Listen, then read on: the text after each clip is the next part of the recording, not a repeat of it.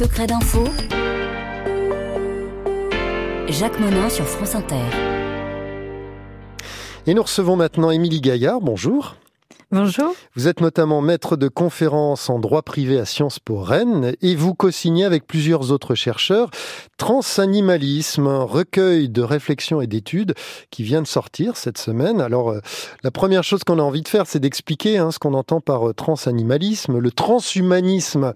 Émilie Gaillard, on voit à peu près ce que c'est. Hein. c'est l'humain augmenté, transformé par la biologie, la technologie.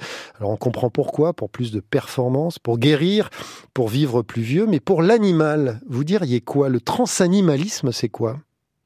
Le transanimalisme, c'est la manière d'augmenter par le biais euh, de technologies, qu'elles soient génétiques ou euh, au regard d'artefacts euh, techniques, la condition de l'animal au profit exclusif de l'être humain. Ce que je dis à mes étudiants, vous savez, c'est quand même étonnant. Nous sommes la seule espèce au monde à nous comporter comme si tout ce qui existe sur cette planète n'existe que dans notre intérêt. Et on se sert de tout, euh, de la terre, des minéraux, du vivant, des plantes, comme si tout cela n'existait que pour nous, alors que tout le vivant qui existe sur cette planète coexiste. Alors parlons de ces poulets, par exemple, de chair euh, à croissance rapide. On crée des poulets finalement qui grandissent trop vite, qui ont des problèmes moteurs, des problèmes cardiaques. Tout ça ne se fait pas sans souffrance en fait pour les animaux. Tout à fait, parce qu'en fait, si vous accélérez la croissance des poulets, il va y avoir euh, un développement trop rapide par rapport à ce que le corps de ce poulet peut supporter. Leurs muscles vont grandir beaucoup trop vite par rapport à leurs organes. Et il y a un moment donné, il y a des dystrophies, c'est-à-dire qu'il y a des décalages entre ce que les pattes peuvent supporter et le corps, la manière dont il s'est euh, développé. Et ce qui fait qu'après, on arrive à ce, genre d'aberration où euh, au quotidien, il, va se basculer en avant. Avec des risques de fracture au niveau des pattes Risque de fracture au niveau des pattes, donc risque d'infection, risque de maladie, et puis tout ce qui va avec la souffrance animale.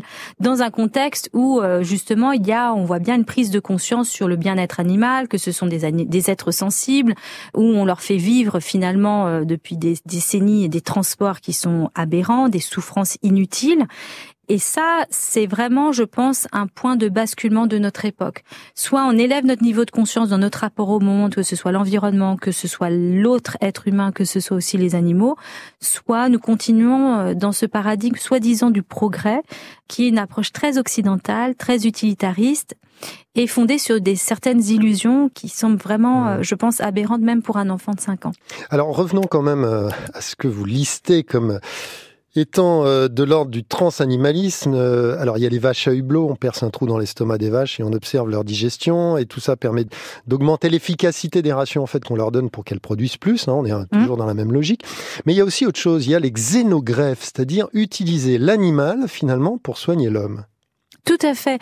Le but, c'est de permettre le remplacement d'organes défaillants ou d'organes condamnés par un organe qui serait euh, soit issu d'un animal, alors le, le, porc euh, est un des animaux euh, les plus proches de l'homme. Voilà. Mmh.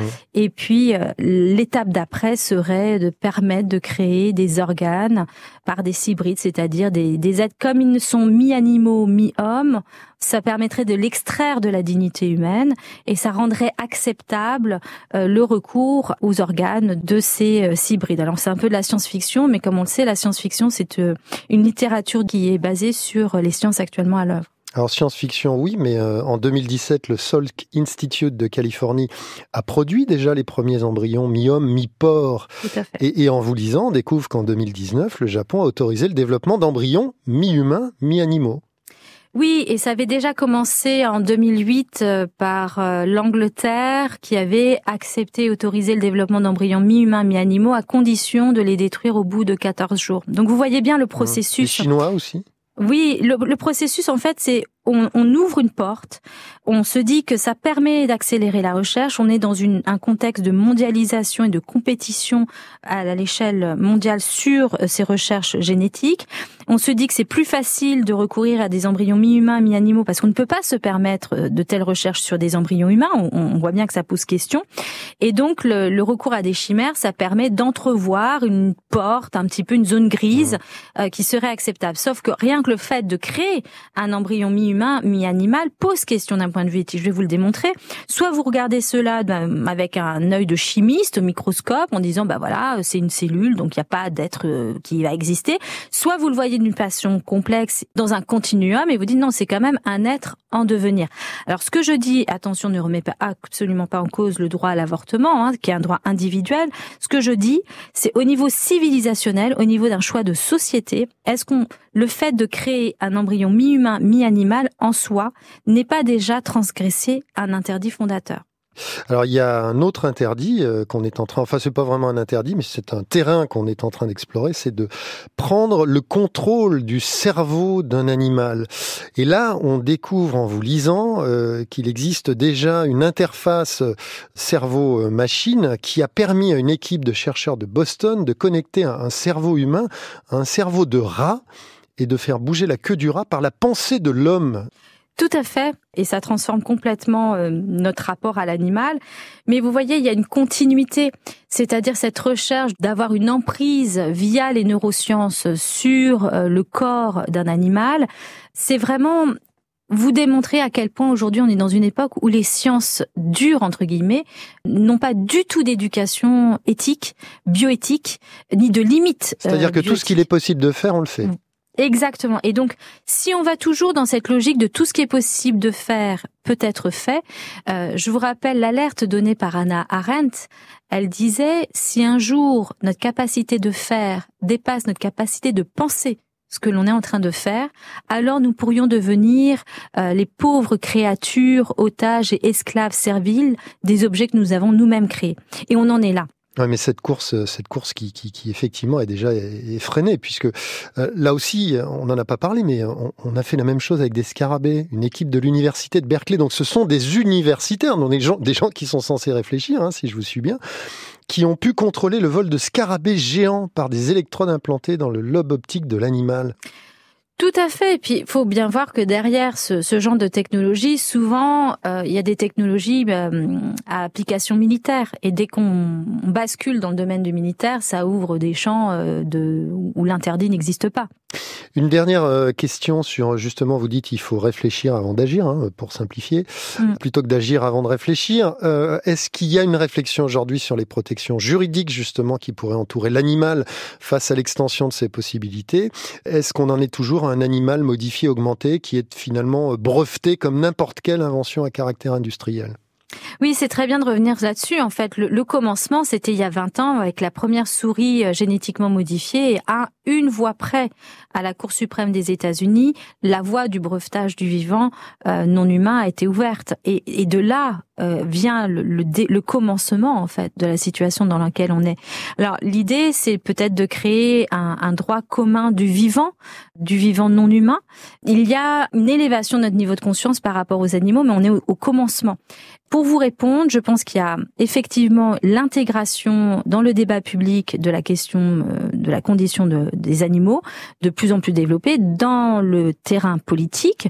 Ça reste au commencement. Et nous, ce que nous, nous avons cherché à faire, c'est de lancer une alerte, d'apporter, de, de rassembler des problématiques contemporaines qui font écho et débat avec euh, vraiment un récit technophile, pas forcément progressiste, euh, sur la condition euh, humaine, animale et la condition de la planète. Je comprends bien, mais en même temps, si on regarde les faits, en 2021, on a fait évoluer la réglementation en France pour autoriser la modification d'un embryon animal par adjonction de cellules humaines. Donc, euh, la loi ne va pas tout à fait dans, dans le sens que vous souhaiteriez.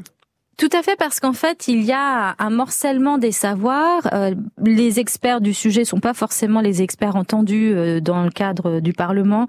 Et en fait, c'est un processus de transgression par petites couches, petit à petit, parce qu'il y a des, il faut dire, des gros lobbies qui ont besoin euh, d'accélérer la recherche sur ces terrains-là, parce qu'ils imaginent et fantasment sur des, beaucoup de profits là-dessus, mais euh, il y a un besoin d'expertise beaucoup plus fine sur les, les, risques, les dangers, les risques de dérive et de déviance sur des processus qui, une fois la porte ouverte, euh, on ne peut pas revenir en arrière. D'où l'intérêt de, de poser des interdits fondateurs, et c'est ça le rôle du droit.